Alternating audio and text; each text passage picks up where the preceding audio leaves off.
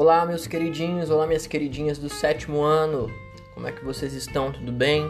Espero que estejam super bem. Eu espero que vocês estejam supimpa. Beleza? Aqui quem fala é o Ícaro, professor de história de vocês e também apresentador desse mini podcast chamado Tem Dever de História. Hoje vamos falar um pouquinho sobre alguns renascentistas, né? Vocês que estão em sala de aula estudando o Renascimento, esse movimento cultural ali da passagem da Idade Média para a Idade Moderna. Então, como eu disse, hoje vamos falar sobre alguns renascentistas e vou apresentar para vocês, talvez, mentira, talvez não, com certeza, o meu renascentista favorito. Beleza? Então coloca o fone de ouvido, aumenta o volume e vem comigo.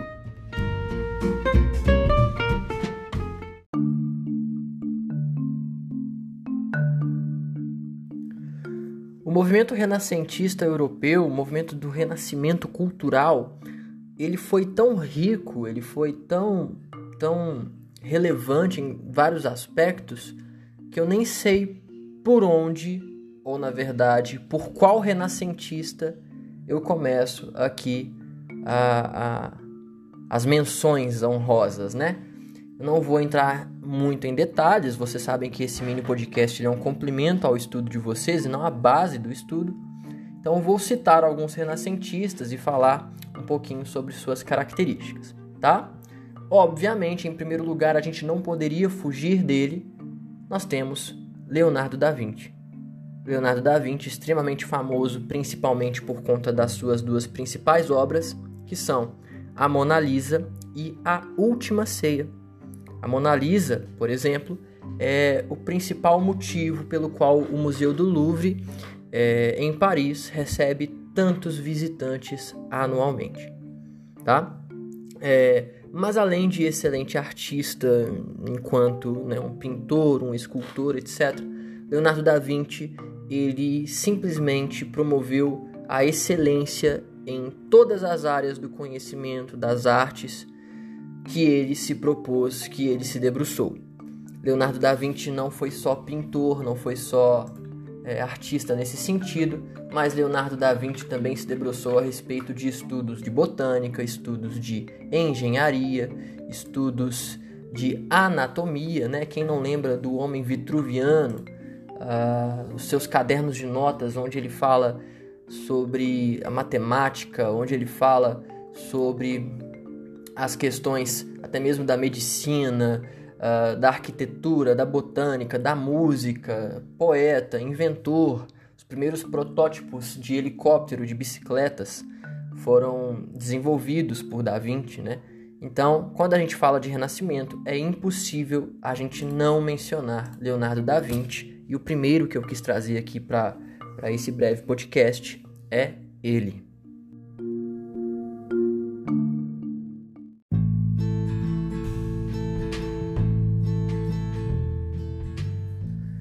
E apesar do Renascimento ele ter tido a sua origem na Península Itálica, né, a partir do humanismo, ele não ficou concentrado somente ali na Península Itálica. Ele também se propagou, se espalhou pelo restante da Europa Ocidental, em alguns lugares com maior força, em outros lugares de forma mais tímida. E aqui eu vou citar alguns deles, né? Na Inglaterra temos, por exemplo, William Shakespeare, autor de Romeu e Julieta, né? todos já pelo menos ouviram falar, mas também de Macbeth, Hamlet, ok? Na França, nós temos Rabelais, autor de Gargantua e Pantagruel.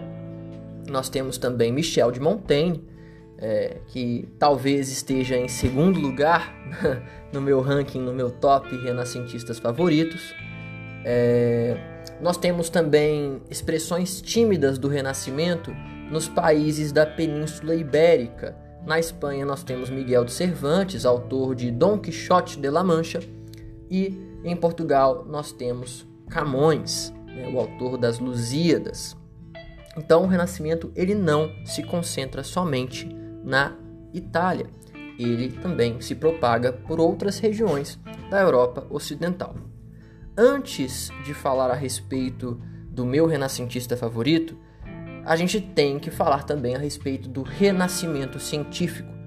são aqueles renascentistas, aqueles intelectuais que se debruçaram sobre a ciência e que contribuíram bastante para a ciência. E aqui eu quero citar aqueles que dizem respeito ao heliocentrismo, a teoria que diz que uh, o universo ou o nosso, nosso nossa galáxia, né, nosso complexo é, constelar de constelação, ele gira ao, retor ao entorno do Sol e não da Terra, como acreditavam uh, os antigos, como também defendia a própria Igreja Católica. Os heliocentristas, eles defendiam, portanto, essa teoria, tá? O primeiro deles é Copérnico, que escreve A Revolução das Estrelas. O segundo deles, Giordano Bruno. Giordano Bruno este que inclusive vai ser queimado pela Igreja Católica, né, e a perseguição da própria Inquisição. E por último, Galileu Galilei, tá? Todos os três envolvidos com a teoria do heliocentrismo e posteriormente a sua comprovação. Então a gente não pode deixar de falar sobre uh, os representantes do renascimento científico, ok? Vocês estão curiosos, curiosos para saber sobre o meu renascentista favorito? Fique atento, vou falar sobre ele.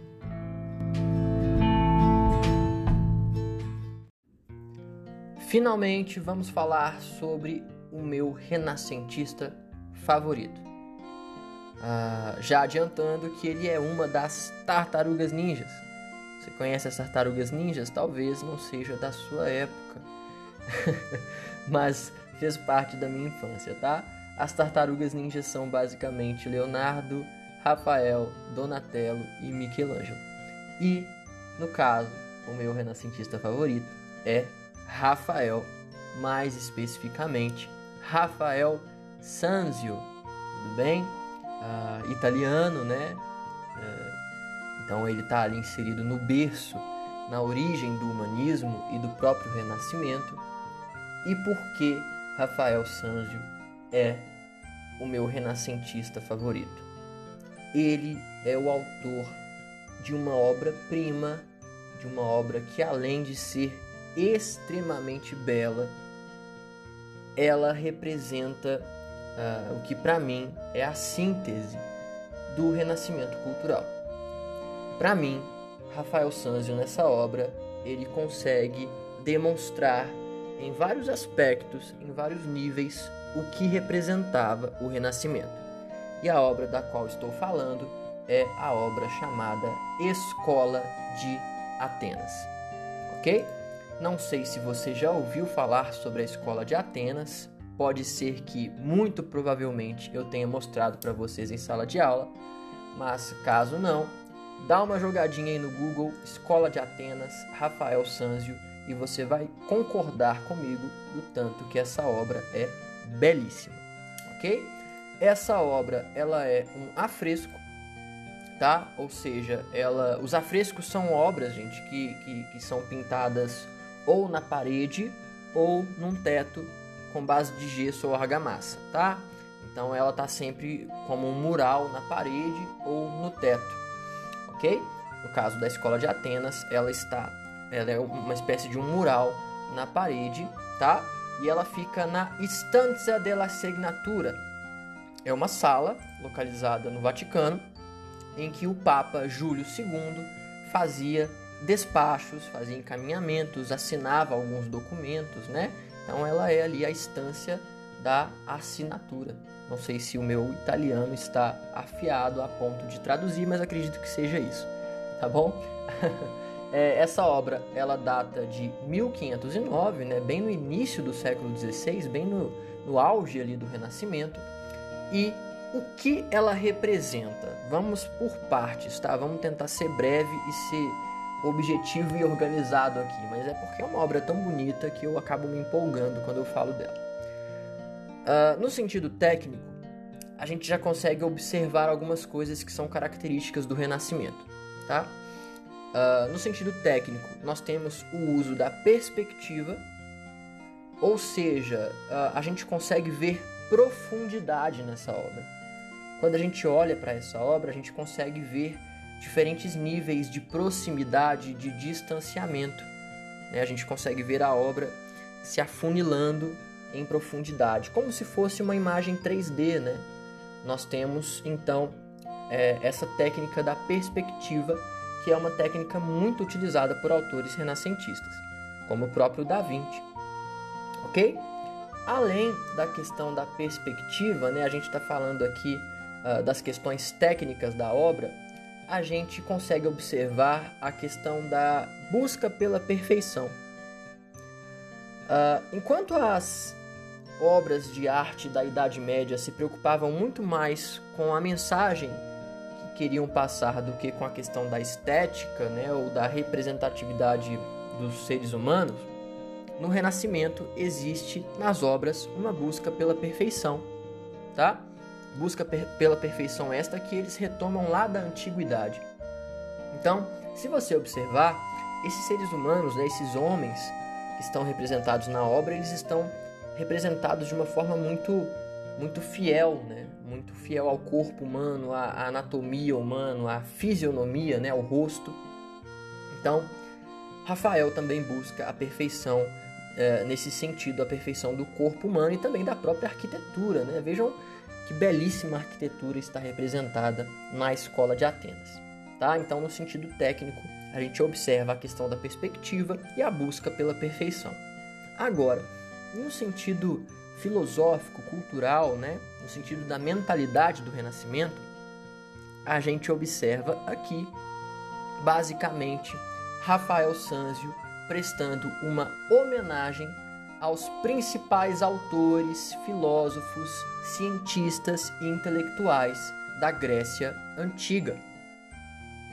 Lembrando a vocês que uma das características do humanismo e do Renascimento é a retomada dos valores da antiguidade clássica.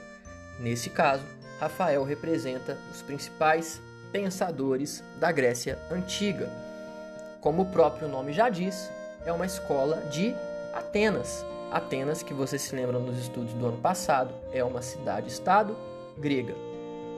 Quem são esses pensadores que estão sendo representados aqui na escola de Atenas? No centro, nós temos de azul Aristóteles, ao lado dele, com uma manta laranja, vermelha, não sei, Platão. Nós temos também uh, Pitágoras, Heráclito, tudo bem? Nós temos até mesmo um deus representado que é Hermes. Tudo bem? Se a gente for analisar, né, fazer uma análise completa, a gente consegue observar diversos autores gregos sendo representados aqui na imagem, tá? Alguns, é, alguns estudiosos da história da arte vão dizer também que uh, Aristóteles apontando para baixo e Platão apontando para cima, né, o mundo das ideias e o mundo físico, representam também a questão do teocentrismo e do antropocentrismo, características do Renascimento. Então, é uma obra extremamente bela, é uma obra uh, muito técnica e também representante de vários aspectos do Renascimento. Ok? Por último, uma curiosidade: Rafael Sanzio quis se incluir em meio a esses é, pensadores gregos.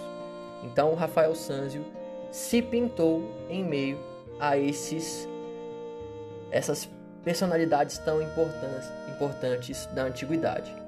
Onde é que está Rafael Sanzio? Não vou contar para vocês. Descubram.